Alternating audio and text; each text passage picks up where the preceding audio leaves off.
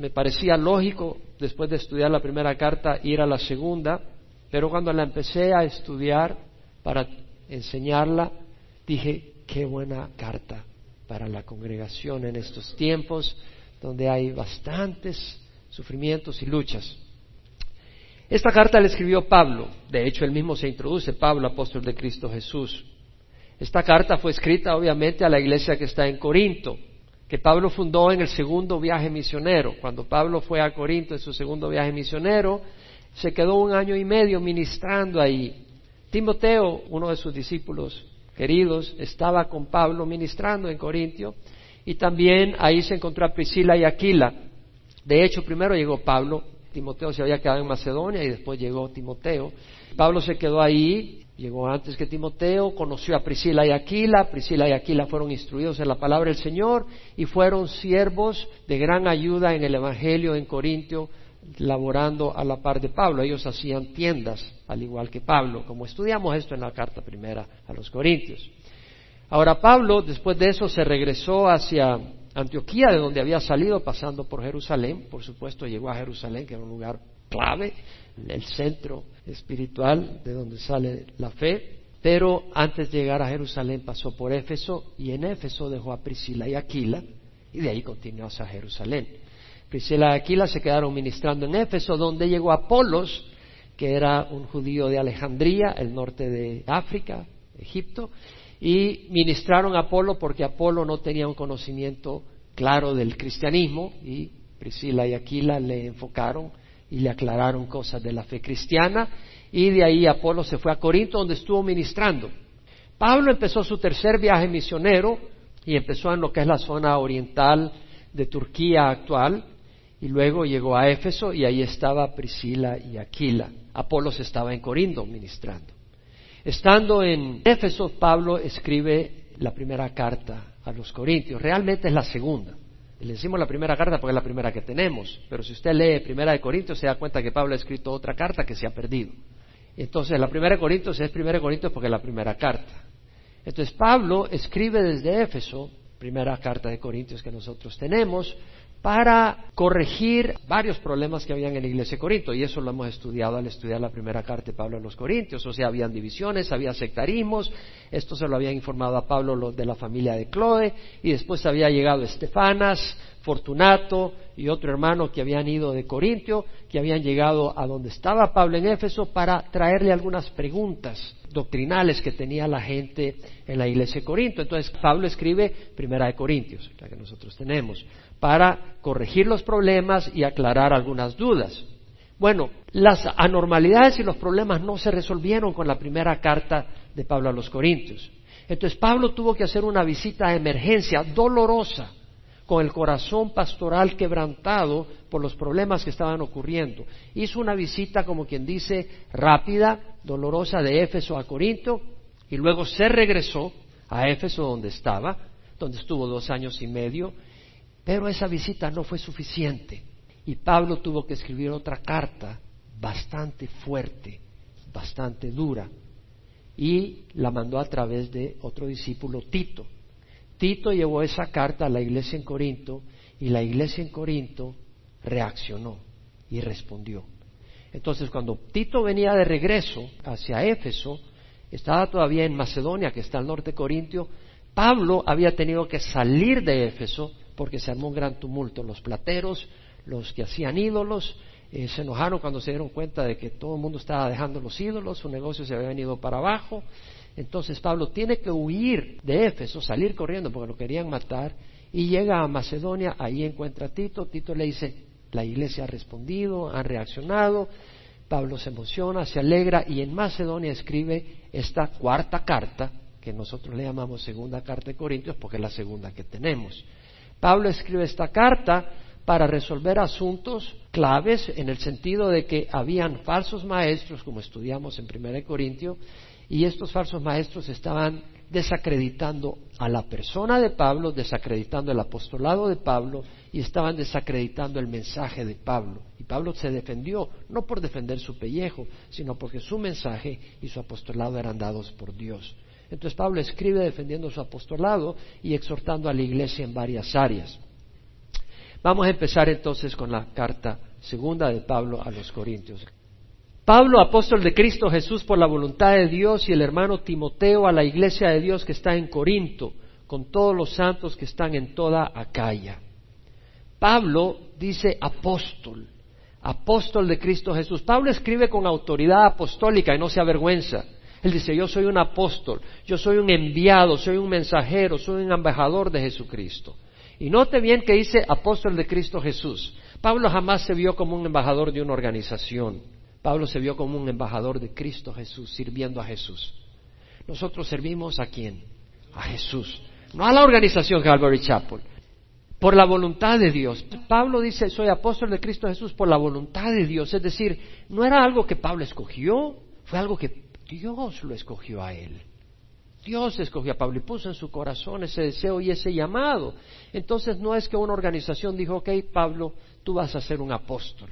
Es Dios mismo. Y esto era importante, porque en la iglesia de Corinto los falsos maestros estaban desacreditando a Pablo y su mensaje. Y Pablo dice, no, yo soy un apóstol de Cristo Jesús y por la voluntad de Dios. Y luego dice el hermano Timoteo. ¿Por qué el hermano Timoteo? El hermano Timoteo había estado en Corinto cuando llegó Pablo, el segundo viaje misionero y fundó Corinto. Timoteo se había quedado en Macedonia y luego llegó Timoteo. Pablo estaba haciendo tiendas para poder mantenerse. Cuando llegó Timoteo, Pablo se pudo dedicar 100% a la predicación del Evangelio. Entonces Timoteo estuvo en la iglesia en Corinto cuando fue fundada y era una autoridad espiritual también. Y el hermano Timoteo lo conocía. Vemos que escribe a la iglesia de Dios. La iglesia de Dios no es de Jaime, no es de Pablo, no es de Timoteo, no es de Calvary Chapel, la iglesia es de Cristo Jesús la iglesia de Dios que está en Corinto, con todos los santos que están en toda Acaya. Corinto está al sur de la provincia de Acaya y la provincia de Acaya está al sur de Grecia. Gracia y paz a vosotros, de Dios nuestro Padre y del Señor Jesucristo. Gracia y paz. Parte integral del saludo de Pablo. Gracia y paz. En 1 Corintios 1.3 vemos ese mensaje. Pablo dice, gracia a vosotros y paz de parte de Dios nuestro Padre y del Señor Jesucristo. En Gálatas, en Éfesos, la carta a los de Éfeso, el epístola a los filipenses, el epístola a Filimón. Pablo escribe, gracias a vosotros y paz de Dios nuestro Padre y del Señor Jesucristo. Era común en las cartas de Pablo, en Colosenses, en primera y segunda de Tesalonicenses, Pablo incluye gracia y paz en su saludo. Necesitamos la gracia de Dios para conocer su voluntad. No merecemos que Dios ni nos hable porque nos hemos alejado de Dios, hemos sido rebeldes, pero es por gracia que venimos a comunión con Dios. Es por la gracia de Dios que podemos continuar. No continuamos, ok, tú veniste a Cristo un día y recibiste a Cristo Jesús, pero tú crees que por tu justicia sigues combinando. No, es por la gracia de Dios y eso nos da descanso. Eso nos da descanso porque podemos ser imperfectos y saber que somos aceptados de Dios por su gracia. Eso es bueno saberlo. Eso es buenísimo saberlo. Quiere decir que tú fallas. Tú dices, Señor, yo te quiero seguir. Y tú sigues al Señor Jesucristo, pero te tropiezas, te golpeas. El Señor dice, es por mi gracia, sigue adelante. Y si fallaste y pecaste y, hiciste lo que no tuviste que hacer, pero no te quedas en el lodo, te levantas, el Señor te lava. Porque dice, si confesamos nuestros pecados, Él es fiel y justo para perdonar nuestros pecados y lavarnos de toda injusticia. Y necesitamos esa gracia para empezar y para continuar. Y Pablo dice, gracia. Y la gracia no se compra, es un favor de Dios. No tenemos que comprar el favor de Dios. No tenemos que ir a la catedral, no tenemos que ir a la iglesia y ofrecer esfuerzos para que Dios nos acepte. Es por fe. La obra la hizo Jesucristo en la cruz. Amén. La obra la hizo Jesucristo en la cruz. Entonces es por gracia. No tenemos que ganárnoslo. Y esa gracia que produce en nosotros es la energía para servirle por agradecimiento. Ahora dice, gracia y paz, porque sin la gracia de Dios, sin experimentar la gracia de Dios, no vamos a tener la paz de Dios. Es por gracia que sentimos la paz de Dios. No es que lo merezcamos, pero Dios nos la ofrece por fe. ¿Por qué? Por fe. Cuando pierdas la paz, porque a veces la perdemos, ¿quién puede decir amén? Cuando pierdas la paz, recuerda, se obtiene por fe. No es tu esfuerzo, tu sacrificio que va a traer la paz de regreso a tu corazón, es la fe. Pregunta, ¿la fe en tu fe o en Dios? En Dios, es el Dios. La fe es el camino a Dios, pero es Dios que obra. Y luego mira lo que dice Pablo. Gracia y paz a vosotros de Dios nuestro Padre y del Señor Jesucristo. Dios es nuestro Padre, es bueno recordarlo. Dios es nuestro papá. Eso nos da perspectiva en las luchas. Eso nos da consuelo en las luchas. Eso nos da confianza en las luchas. Eso nos da ánimo. Eso nos da seguridad. Tenemos un papá que nos protege. No estamos huérfanos, amén.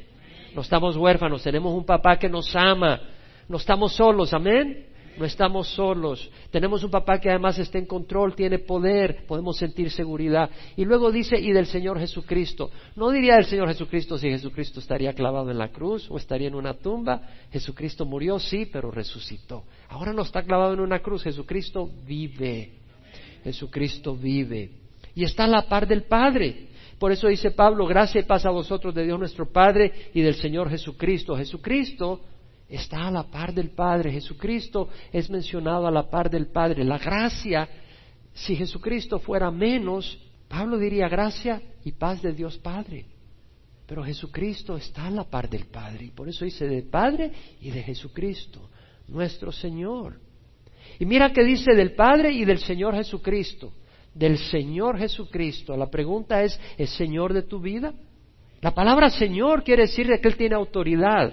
La palabra Señor quiere decir que tú le obedeces. Jesús dijo, ¿por qué me dices Señor, Señor y no haces lo que yo digo? Entonces, si Él es Señor, le vamos a obedecer. Señor no es un título religioso. A veces creemos porque estamos en algún ambiente religioso que el Señor Jesucristo es un título religioso. No, es un título de autoridad. Es un título de obediencia para nosotros y Él es nuestro Señor. Ahora, vemos que en el versículo 3 Pablo dice, bendito sea el Dios y Padre nuestro Señor Jesucristo, Padre de misericordias y Dios de toda consolación. Bendito. ¿Qué quiere decir esa palabra? La palabra en el griego, eulogetos, viene de la palabra eulogeo, que quiere decir alabar, celebrar con alabanzas. Alabar a Dios, celebrar sus hazañas, su obra, su amor, su misericordia. Y tú puedes decir, bendito seas a una persona y lo que estás invocando es el favor de Dios a esa persona. Y el que Dios te bendiga quiere decir que Dios te favorezca, que Dios te refresque, que Dios te bendiga de distintas maneras. Pero acá es hacia Dios, bendito sea Dios. Es decir, que Dios sea alabado, que Dios sea honrado por nosotros, sus atributos, su grandeza, su amor, que mostremos agradecimiento a Él, porque un hijo agradecido es de bendición a un padre, ¿no? Y lo mismo a Dios, cuando somos agradecidos, estamos bendiciéndolo. Y sobre todo cuando somos agradecidos en las pruebas. Eso bendice a Dios, cuando somos agradecidos en las pruebas. Bendito sea el Dios y Padre de nuestro Señor Jesucristo, Padre de misericordias. No te pierdas esa palabra, Padre de misericordia. ¿Qué quiere decir Padre? Padre quiere decir fuente, origen. ¿Qué dijo Jesús a los fariseos que estaban contra él? Ustedes son hijos del diablo. ¿Por qué? Porque el diablo había metido todas esas maneras de pensar y dijo, vuestro padre es el diablo porque él es un asesino y padre de la mentira. ¿Qué quiere decir que Satanás, el padre de la mentira, es el origen, la fuente de la mentira? Y cuando dice la Biblia acá que Dios es Padre de misericordias, quiere decir que es la fuente, el origen de misericordia. Necesitas misericordia, no necesitas ir a más que al Padre de misericordia, a la fuente de la misericordia. Necesitamos misericordia. Necesitamos misericordia. Tiene necesidades materiales. Venga al Padre de misericordia. Él tiene un corazón compasivo. Él siente. Tiene necesidades materiales. El Señor es un Padre de misericordia. Podemos venir a Él. Está siendo tentado a hacer el mal y sabes que no debes. Y tienes esa lucha. Venga al Padre de misericordia. Él te va a ayudar. Has fallado en tu caminar. En vez de alejarte, venga al Padre misericordia. ¿Qué quiere decir misericordia? Que no te da lo que mereces. Mereces el juicio, mereces castigo, no te lo da. Tiene misericordia de ti. Estás emocionalmente cansado, venga al Padre misericordia. Te sientes afligido, atribulado, venga al Padre misericordia. Te sientes atrapado, sin salida, venga al Padre misericordia. Dios no es insensible. Estudiamos el Salmo el miércoles, Salmo 111. Hablamos de la misericordia de Dios. En serio, Dios es misericordioso, contrario a lo que a veces pensamos. Dios es lleno de misericordia. Muchos erran al buscar refugio en Madre de Misericordia. A mí se me enseñaba a pedirle a la Madre de Misericordia. María, Madre de Gracia y Madre de Misericordia. Bueno, Te digo que la Biblia no habla de la Madre de Misericordia, la Biblia habla del Padre de Misericordia. El Padre de Misericordia es suficientemente misericordioso. No necesitamos ir a una Madre de Misericordia. Hay un Padre de Misericordia. En Isaías, y lo vimos el miércoles, escribe Isaías, ¿puede una mujer olvidar a su niño de pecho sin compadecerse el hijo de sus entrañas? Aunque ellas se olvidaran, yo no te olvidaré. Es decir, si una madre llegara a olvidarse su niño de pecho, inconcebible, del hijo de sus entrañas, ya ha nacido el bebé, hoy en día estamos tan corruptos y tan pervertidos que destruimos a los bebés. ¿Cierto o no? Abortos, asesinatos de niños, abuso.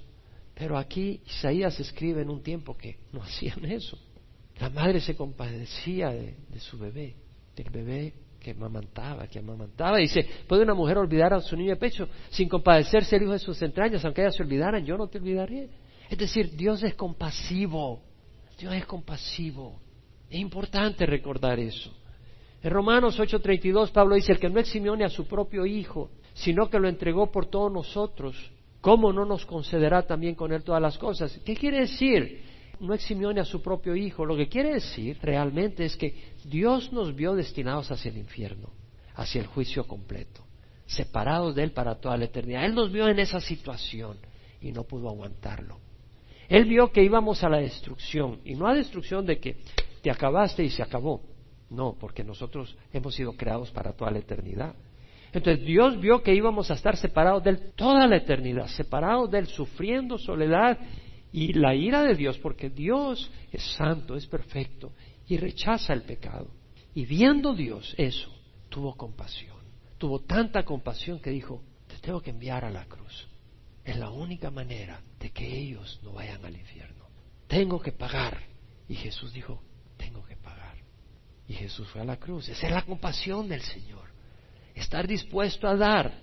Esa es la compasión del Señor. En Éxodo 34, 6, cuando Moisés le dice al Señor, muéstrame tu gloria, el Señor le declara su nombre, Jehová, Jehová Dios compasivo y clemente, lento para la ira y abundante en misericordia y verdad. En Lamentaciones 3, 21, 23, Jeremías escribe esto, traigo a mi corazón, por eso tengo esperanza que las misericordias de Jehová jamás terminan, pues nunca fallan sus bondades son nuevas cada mañana, grande es tu fidelidad. Aquí pudiéramos terminar el estudio si realmente absorbemos que Dios es misericordioso, pero tenemos que progresar. Y luego dice, Padre de misericordia y Dios de toda consolación. La palabra consolación es paráclesis. ¿Se acuerdan la palabra parácletos? El Espíritu Santo. Se llama el consolador. Paráclesis, consuelo. Dios de todo consuelo. El significado primordial de la palabra paráclesis es el llamado a la par de uno para ayudar, la ayuda, el consuelo de alguien que viene a, tu auxilio. Es un Dios de todo auxilio, de todo consuelo. En otras palabras, quitando el término religioso y poniéndolo en términos que podemos tocar, Dios es un bálsamo que nos da alivio y desahogo, que nos calma y da paz fortaleciéndonos para que podamos afrontar toda situación. Y tú dices, ¿cómo? Bueno, vamos a seguir leyendo. Por eso no paro aquí el estudio. Vamos a seguir leyendo. Dios es un Dios de toda consolación. ¿Lo dice la palabra o no? Quiere decir de que tú tienes que hallar consuelo hoy, porque Dios es un Dios de toda consolación. No hay situación en la que Dios no pueda darte consuelo. Y el consuelo no es un biberón de agua. ¿Saben lo que es un biberón de agua? Cuando un bebé es que y lloriqueo en la noche y quiere comida y hay un momento donde dice, bueno, te voy a dar agua para que te calles y te duermas llorando, pero tienes que dejarnos dormir. O sea que no, no hay sustancia. No, no, este es un consuelo verdadero el que Dios nos da. ¿Qué dice Pablo? Bendito sea el Dios y Padre nuestro Señor Jesucristo, Padre misericordia de toda consolación, el cual nos consuela en toda tribulación nuestra, para que nosotros podamos consolar a los que están en cualquier aflicción con el consuelo con que nosotros mismos somos consolados por Dios. Él nos consuela en toda tribulación nuestra. Él es Dios de toda consolación. Nos consuela en toda tribulación. Y la palabra tribulación, clipsis, que usa el griego, ¿sabe lo que quiere decir? Presión, como cuando tienes una carga que te está aplastando. Quiere decir carga, una carga pesada. Quiere decir angustia. Quiere decir aflicción. Quiere decir tribulación. Tal vez tú sientes una tribulación. Tal vez tú sientes una presión que no puedes aguantar. Dice la palabra que Dios nos consuela en toda tribulación. Pablo había experimentado todo tipo de tribulaciones. No te le escribe a alguien sentado en su silla junto a una mesa y solo pensando. Te escribe a alguien que ha sufrido azotes, alguien que ha andado de arriba abajo, ha sufrido privaciones, le han apedreado, ha experimentado odio, rechazo, calumnias. Y él dice, Él es Dios que nos consuela en toda tribulación. Pablo habla de experiencia y toda tribulación incluye la tuya que traes hoy mismo. Esa tribulación está dentro de las que Dios consuela. Ah, pero mira lo que dice Pablo. Nos consuela en toda tribulación nuestra para que podamos consolar a los que están en cualquier aflicción, con el consuelo con que nosotros mismos somos consolados por Dios. Al experimentar todo tipo de tribulación y consuelo, Pablo podía consolar a otros. Y yo lo he experimentado. Oh, el Señor me ha dado vuelte gato varias veces. ¿Sabes lo que es vuelte gato? Que te quiebra, te tira, te hace qué. ¿Qué es lo que no ha hecho el Señor muchas veces? Pero ¿sabes qué he descubierto? No, no me gusta, decir, no me, no me agrada, me agarra de sorpresa, me, da me doy mis golpes, pero, pero no son golpes destructivos, son golpes para hacerte fuerte. Y no solo eso, para sensibilizarte. Así como la carne dura, que hay que machacarla a veces para que esté blandita, ¿no? ¿Y qué es lo que hace las tribulaciones? Lo que hace en mi vida es tener sensibilidad con otra persona. Ayer, por ejemplo, hablaba con alguien que acaba de perder a su mamá. Y wow, y te soy honesto, porque generalmente no contesto el teléfono, pero esta persona nunca me llama. Y me llama. Y me compartía que su mamá estaba mal, ¿no? ¿Quién sabe que llegaba a Navidad? Y bueno, yo le oía y me acordé cuando mi madre estuvo por fallecer y le compartí los momentos que pasé con ella. Le dije, pasa todo el tiempo que puedas con ella, es un tiempo especial. Y bueno, vi una llamada de ella ayer sábado. Me dice, ay, pastor, me dice, le llamo para decirle, falleció mi mamá. Y cuando me dijo eso, yo sentí un clavo en mi corazón. dije, oh, Peggy, le dije, pero se lo dije no de los labios. Yo sentí dolor. Y mientras ella me estaba compartiendo, yo decía, no, oye, oye, pero yo me estaba quejando de dolor al oírlo. O sea, sentía el dolor porque he experimentado lo que es perder a la mamá. Entonces, podía sentir eso. Entonces, cuando nosotros hemos sido golpeados en algún área, podemos sentir. Y te aseguro que muchas veces eso ministra más que todo lo que le puedas decir a una persona. Entonces, Dios permite que suframos para poder ministrar a otros. Mira que Pablo no consuela con psicología. Yo no veo que Dios use psicología en la Biblia. No consuela con filosofía. No consuela con unida al mol, porque a veces, ¿verdad? Estás todo deprimido, ¿qué voy a hacer? Me voy a ir al mol. Algunos se van a la cerveza o a la marihuana o, al cine para distraerse, pero los problemas no se resuelven con eso. El consuelo que Dios da es a través de su palabra, es a través de sus promesas, es a través del entendimiento y la perspectiva eterna. Y Pablo dice, porque así como los sufrimientos de Cristo son nuestros en abundancia, así también abunda nuestro consuelo por medio de Cristo. Los sufrimientos de Cristo son nuestros, ¿cómo dicen cuánto? En abundancia. Los sufrimientos de Cristo son nuestros en abundancia, dice Pablo. Hay sufrimientos por seguir a Cristo. Eso es lo que está diciendo. Cuando seguimos a Cristo hay sufrimiento.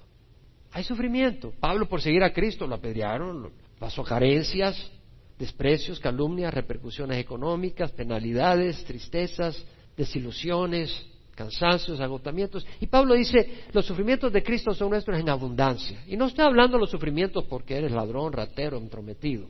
Esos no son los que son nuestros en abundancia. Los que hemos venido al Señor ya no tenemos esas cosas.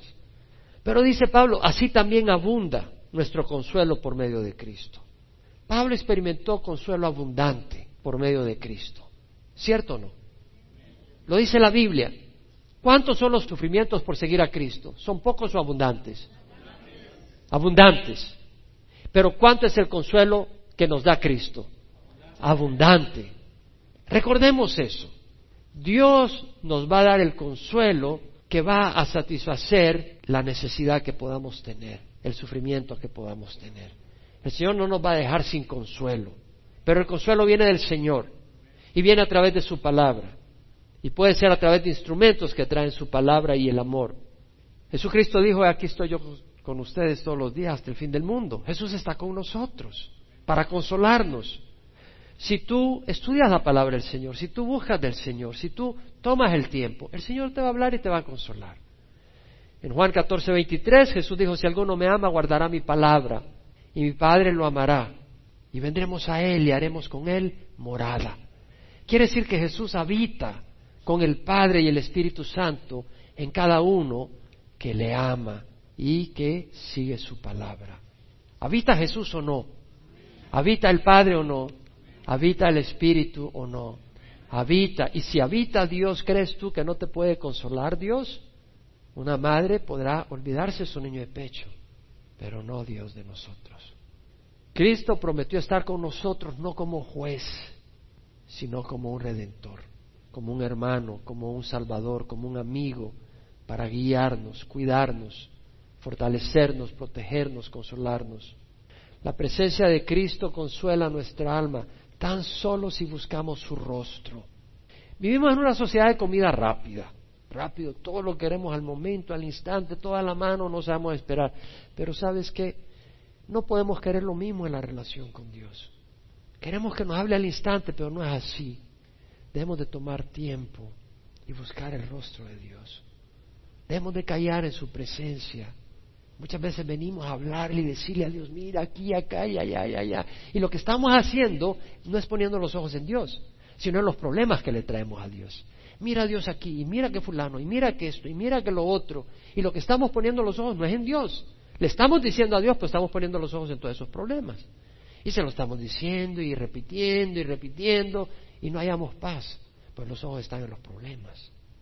Y no sabemos lo que es poner los ojos en el Señor y decir, Señor, ¿qué quieres? ¿Qué quieres de mí? Señor, ¿qué me quieres decir?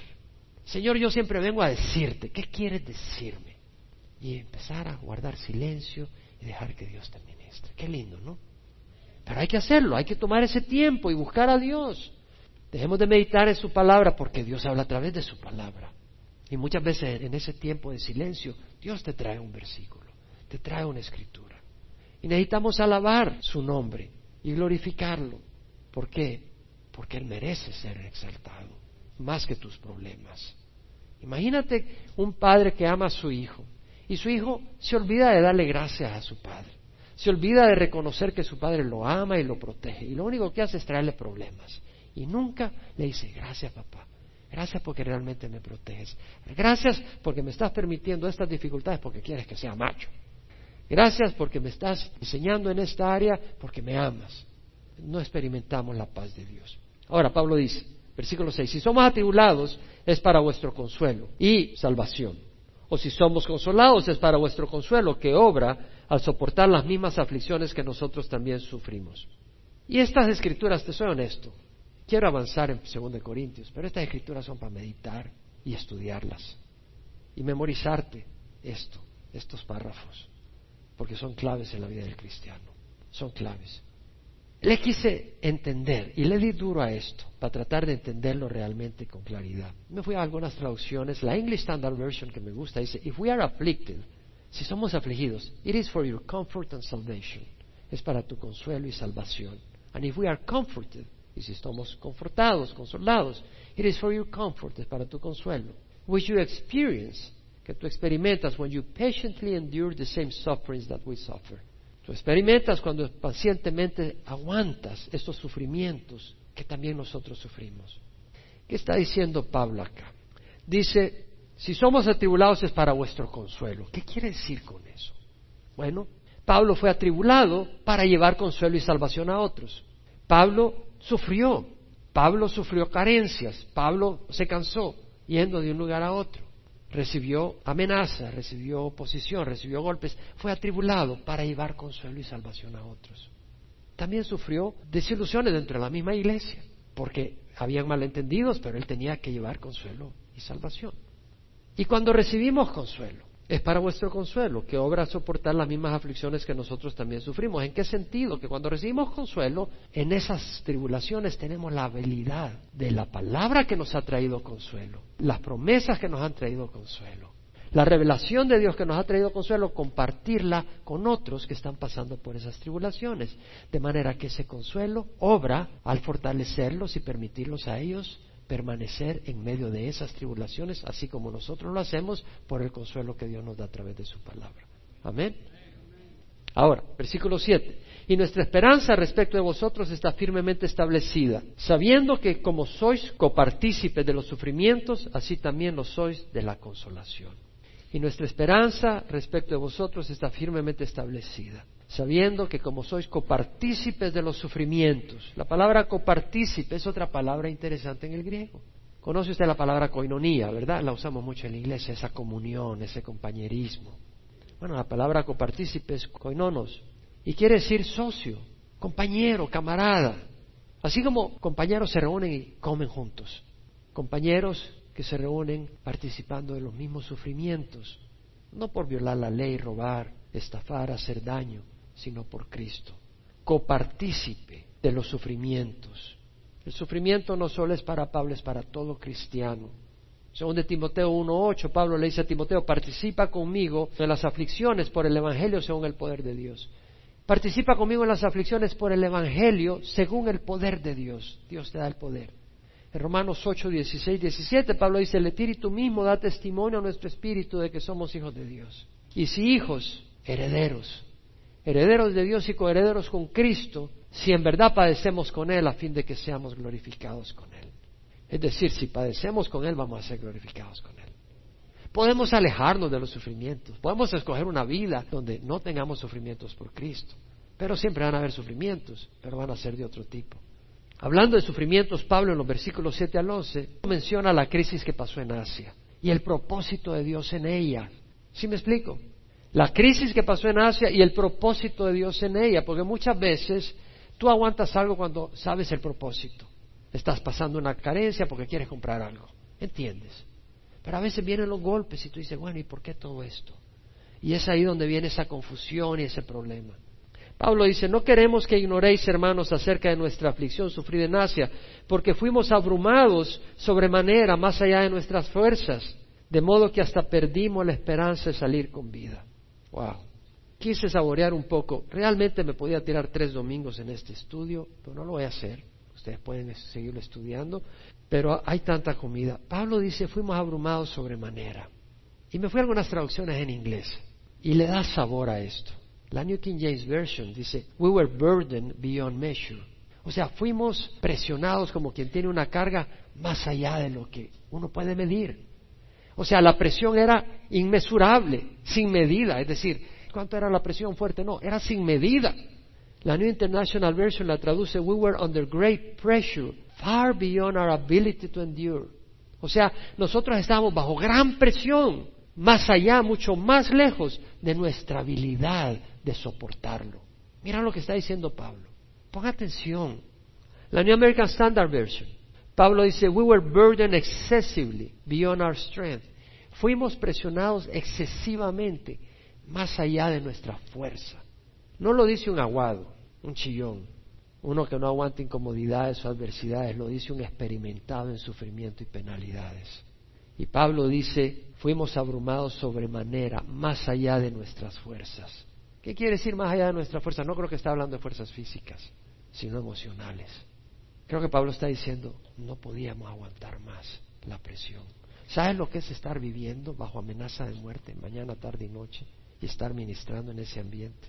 y las circunstancias y los desprecios y las preocupaciones de la iglesia en Corintio y las preocupaciones de otras iglesias y los falsos profetas que estaban atacando a Pablo y su ministerio. Todas las cosas. Pablo dice, Señor, yo no aguanto. Imagínate oír a Pablo decir, ya no aguanto. Estoy fuera de mis fuerzas, Señor, yo no aguanto. Más allá de nuestras fuerzas. Y dice Pablo, de modo que hasta perdimos la esperanza de salir con vida. Pablo sufrió más que rechazo, oposición, amenazas. Tuvo que escapar varias veces de ser linchado. De Éfeso salió porque lo iban a linchar.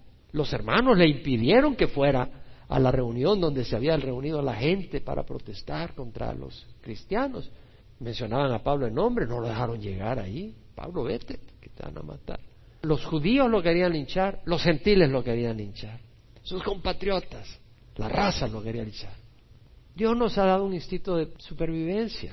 Cuando estás a peligro de muerte, tú haces todo por escapar. ¿Cierto o no?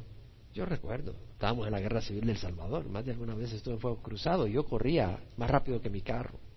Pablo dijo, tal como está escrito, por causa tuya somos puestos a muerte todo el día, somos considerados como ovejas para el matadero. Pablo mismo lo dijo, Jesús mismo ministró bajo esas condiciones. En Isaías 53:5 leemos que dice que fue despreciado y desechado de los hombres, varón de dolores y experimentado en la aflicción. Y como uno de quien los hombres esconden el rostro, fue despreciado y no le estimamos. Despreciado y desechado de los hombres Jesucristo. ¿Sabes lo que es ministrar siendo despreciado y desechado? Varón de dolores y experimentado en la aflicción. Cuando tú te estás quejando, acuérdate que nuestro Señor nos dio el ejemplo. Despreciado, y desechado de los hombres, por los que Él vino a morir, despreciado y desechado de los hombres. Dejó el trono de comodidad, varón de dolores y experimentado en la aflicción. No un concepto intelectual. Él sabía lo que era la aflicción, sabía lo que era huir desde bebé, tuvo que huir de, tuvo que huir de un lugar a otro, tuvo que huir nuestro Señor, tuvo que huir de Egipto y llegar a Nazaret porque tampoco pudo llegar a, Belén de bebé. Y creciendo, pues tuvo aflicciones y siendo ya maestro, trayendo el mensaje de salvación, tuvo mucha aflicción y dolor. Y Pablo dice, dentro de nosotros mismos ya teníamos la sentencia de muerte. La situación era clara. A los ojos naturales no había manera de salir vivo, no había esperanza. Tú tal vez te sientes sin esperanza en tu situación. A tus ojos vivos no ves salida. Y Pablo dice, a fin de que no confiáramos en nosotros mismos, sino en Dios que resucita a los muertos. Pablo sabía confiar en Dios, pero le viene eso. Tenía que recordarse en confiar en Dios. Tenía que recordar el poder confiar en Dios. No era algo que aprendió una vez y ya. Continuamente. Él tenía el aguijón en la carne continuamente para mantenerlo humilde y que no se vanagloriara por la visión que había tenido antes. Pero además tenía estas luchas Pablo reconoce que Dios lo permitió con un propósito, que dependiera y confiara 100% en Dios. ¿Por qué? Dice, bueno, Dios es capaz de resucitar a los muertos. Él es digno de confianza, Él tiene poder para cualquier situación. Si puede resucitar a los muertos, Él puede resolver mi situación y manejar mi situación. ¿No crees tú? ¿Tienes alguna situación difícil? ¿Quién tiene alguna situación difícil ahora? ¿Tú crees que el Dios que resucita a los muertos no puede trabajar en tu situación? Él puede. Y la ventaja es que cuando nosotros no podemos, ¿quién puede resolver su situación? Si no la puedes resolver por ti mismo, ¿crees que Dios no la va a poder resolver? Dios la puede resolver. Y la ventaja es que al confiar en Dios ya no estamos en nuestra gasolina, sino en la gasolina del cielo. Ya no caminamos con nuestro poder, sino con el poder de Dios. Y con el poder de Dios se hacen muchas cosas que no se hacen con nuestro poder. No hay comparación. Es un poder que resucitó a Jesús de la muerte. Y Pablo dice, Él nos libró de tan gran peligro de muerte. Él lo dice, Él nos libró del peligro de muerte. Y Pablo escribe esto desde Macedonia, ya dando por hecho, porque Dios literalmente lo libró. Y nos librará, dice Pablo. Pablo reflexiona cómo Dios lo libró en Asia y dice, Él nos va a librar. Y nosotros tenemos que ver en el pasado, cómo Dios nos ha librado en el pasado. ¿Quién puede decir, Dios me ha librado en el pasado en situaciones imposibles? Yo puedo decir eso. En serio, Dios me ha librado a mí en situaciones que yo no tenía salida. Para empezar, yo salí del país, pues fue la mano de Dios.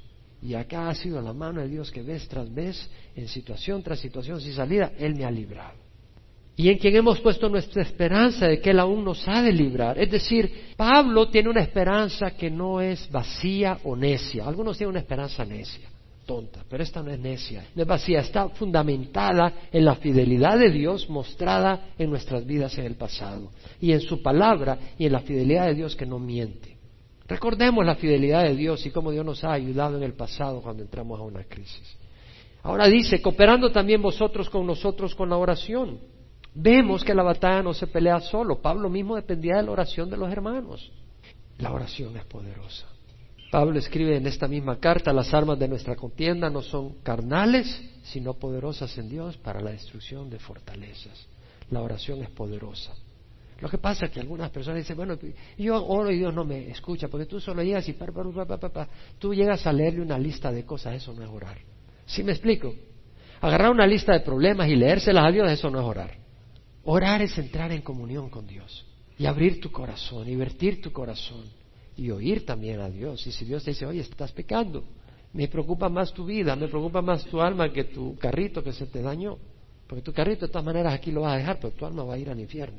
Sí, o sea, Dios dice, me preocupas tú más que tus problemitas. Yo tengo un problema mayor que te quiero salvar y tú no estás queriendo cooperar. Entonces vemos que Dios se preocupa, pero necesitamos orar juntos unos por otros. Pablo dice para que por muchas personas sean dadas gracias a favor nuestro por el don que nos ha sido impartido por medio de las oraciones de muchos. Es decir, ¿cuál es el don impartido? La vida, que Pablo salió con vida de, de Asia. El don que nos ha sido impartido por medio de las oraciones de muchos. Muchos estaban orando por Pablo y vemos que Dios responde a través de la oración. Quiero terminar con algunos pensamientos. Pablo experimentó estar abrumado y perplejo por las circunstancias, sin energía, perdiendo la esperanza de salir con vida. ¿Has alguna vez estado abrumado y perplejo? El problema es quedarse ahí. No necesitamos quedarnos abrumados y perplejos. Hay circunstancias que nos van a abrumar y nos van a dejar perplejos, pero no nos debemos de quedar ahí, no es necesario quedarnos ahí. Grandes siervos de Dios a lo largo de la historia han experimentado no solo grandes victorias, pero grandes bajones emocionales y preocupaciones y angustias y cargas incapaces de soportar ellos mismos. Elías, asustado y descorazonado, huyó de Jezabel, desesperado. Y dice la palabra que anduvo por el desierto un día de camino y vino y se sentó bajo un enebro y pidió morirse y dijo, basta ya, Señor, toma mi vida porque yo no soy mejor que mis padres. El gran profeta Elías se cansó de la batalla, de la lucha. Se agotó el profeta Elías. Me quiero morir, ya no quiero vivir. Charles Spurgeon, gran predicador inglés, compartió una de sus prédicas, dijo, soy objeto de depresiones de espíritu tan aterradoras que espero que ninguno de ustedes jamás llegue a experimentar la miseria extrema por las que yo a veces paso. Charles Spurgeon, miles vinieron al Señor por él pero había experimentado unos bajones emocionales increíbles. Aquello de que no te quieres ni levantar de la cama. Warren Wiersbe, estaba leyendo el comentario de Warren Wiersbe y me encantó algunas cosas que dice y quiero compartirlas. Dice, ¿cuál era el secreto de Pablo para andar victorioso? Porque sí, estuvo a punto de morir, se sentía abrumado, pero se quedó ahí. No, él salió victorioso. ¿Cuál era el secreto? Dice Warren Wiersbe de salir victorioso en medio de las presiones y pruebas. Y responde, su secreto era Dios, que es lo que estamos diciendo. Cuando te encuentras desanimado y a punto de tirar la toalla, dice, quita los ojos de ti y enfócate en Dios. Y mirar al Señor. En momentos de sufrimiento, escribe Warren, la mayoría de nosotros tenemos la tendencia a pensar solo en nosotros y olvidarnos de los demás. Nos volvemos cisternas en lugar de canales cisternas. que es una cisterna? Todo para uno. Un canal es para bendecir a otros. Sin embargo, una razón por la cual pasamos pruebas es para que tú y yo podamos aprender a ser canales de bendición, para consolar y animar a otros. Porque Dios ha animado a nosotros, nosotros podemos animar a otros. Warren añade, Pablo pasó por problemas, no como castigo de que hubiera hecho algo malo, sino como preparación para lo que habría de hacer ministrar a otros en sus necesidades. Solo piensa en las pruebas, dice Warren, que el rey David pasó para darnos el consuelo que encontramos en los salmos. David no hubiera podido escribir los salmos si no hubiera pasado las pruebas que pasó. ¿Ha leído los salmos de David? ¿Cómo ministra nuestro corazón? ¿Cuántas veces estás todo quebrantado y lees los salmos de David y ya te sientes que no estás solo? Ya te sientes que el clamor de David es tu clamor tuvo que pasar esas pruebas para poder ser instrumento de bendición a otros. Paciente perseverancia es evidencia de fe. Tú no perseveras si no tienes fe. Si nos volvemos amargados, porque existe la posibilidad de la prueba, volvernos amargados y empezar a criticar a Dios, quejarnos de Dios y rebelarnos en lugar de someternos, ¿cierto o no? Y el problema es que cuando lo estás haciendo, número uno es una falta de humildad. Es decirle a Dios, Dios, estas circunstancias, ¿por qué me las tienes a mí? ¿Quiénes somos nosotros para decirle a Dios qué circunstancias nos debe dar? No tenemos ninguna razón para exigirle a Dios ninguna circunstancia. Debemos de estar agradecidos que nos ha dado vida y nos ha dado vida eterna. Entonces, toda circunstancia que nos dé este mundo, para su gloria, lo merece. Y nosotros no debemos decir ni pío, más que darle gracias al Señor. Cuando nos rebelamos contra las circunstancias que Dios nos trae y nos amargamos, Las circunstancias en vez de ayudarnos, nos destruyen. ¿Cierto o no? Y tenemos la opción. Dios trae circunstancias para bendecirnos. Pues si nos amargamos y peleamos contra ellas, ¿tú quién crees que va a ganar? Si nos rebelamos, el enemigo. No nosotros, el enemigo. Nos van a aplastar las circunstancias. Dios trae las circunstancias para bendecirnos. Pero si nosotros somos incrédulos y nos quejamos contra Dios, ¿quién va a ganar? ¿Nosotros? No. Satanás. Dios nos trae algo para nuestra bendición, para usarnos, para glorificar su nombre. Y tú vienes y protestas. Ahí estás mostrando arrogancia. Pero usted no sabe la prueba que yo estoy pasando. Dios la sabe. Y Dios ha prometido que junto a toda tribulación traerá todo consuelo. Y que no importa qué tipo de tribulación, qué tipo de aflicción, su consuelo es suficiente. ¿Sabes qué? Es muy fácil aprender mentalmente conceptos bíblicos. Otra cosa es que se hagan parte de nuestra manera de vivir. ¿Quién puede decir amén? Y el Señor está interesado en hacernos siervos de Dios, no grabadoras, no libros doctrinales, sino hijos de Dios. Está moldeándonos a la imagen del Señor Jesús. Salmo 84, 5, 7, mira lo que dice. Cuán bienaventurado es el hombre cuyo poder está en ti, no en sus circunstancias, no en su fuerza, sino en ti, en Dios, en cuyo corazón están los caminos a Sión. En su corazón están los caminos a la ciudad santa, Jerusalén. Cuando el Señor me llame a casa, patitas, ¿para qué las quiero? Vámonos, Señor. Pasando por el valle de Vaca, lo convierten en manantial. Tú no puedes convertir en manantial. Es el Señor a través tuya. Cuando pasas por el valle de lágrimas, cuando tu fortaleza es el Señor. Cuando tú eras fortalecido por el Señor, tú pasas por un valle de lágrimas y traes bendición y consuelo. Si la fortaleza tuya es el Señor, si no es por artificialidad, y la artificialidad. Cuando tú has estado en dolor y en crisis y alguien viene y viene de los labios para afuera, no te ministra nada. ¿Quién puede decir amén a eso? Cuando tú estás en el dolor y viene alguien religiosamente y te habla, que se vaya rápido. Ya, cállate. Pero cuando es alguien que está en el Señor y viene a tu lado, no te tiene que hablar, pero ah, porque ha pasado la prueba y la lucha. ¿Cierto o no? Van de poder en poder cada uno de ellos comparece ante Dios en Sion. Vamos de poder en poder. Y esta enseñanza es para que vayamos de poder en poder hasta que comparezcamos delante de nuestro Dios. Yo te invito a buscar al Señor ahorita en tu crisis. ¿Tienes circunstancias difíciles? ¿Quieres buscar al Señor? Vamos a buscar al Señor. Primero una invitación a recibir a Cristo. Eso es pertinente, ¿no crees? Si nunca has recibido a Jesús en tu corazón Hoy puedes recibirlo. Padre de misericordia, Dios de toda consolación. ¿Quieres recibir a Cristo? Te invito a que lo recibas. Vamos a recibir a Cristo. Recibir a Cristo es reconocer que Él murió en la cruz, pero que vive. Y que su pago en la cruz es suficiente por nuestros pecados. Y quiere decir recibirlo como Señor de tu vida, guía, director, salvador.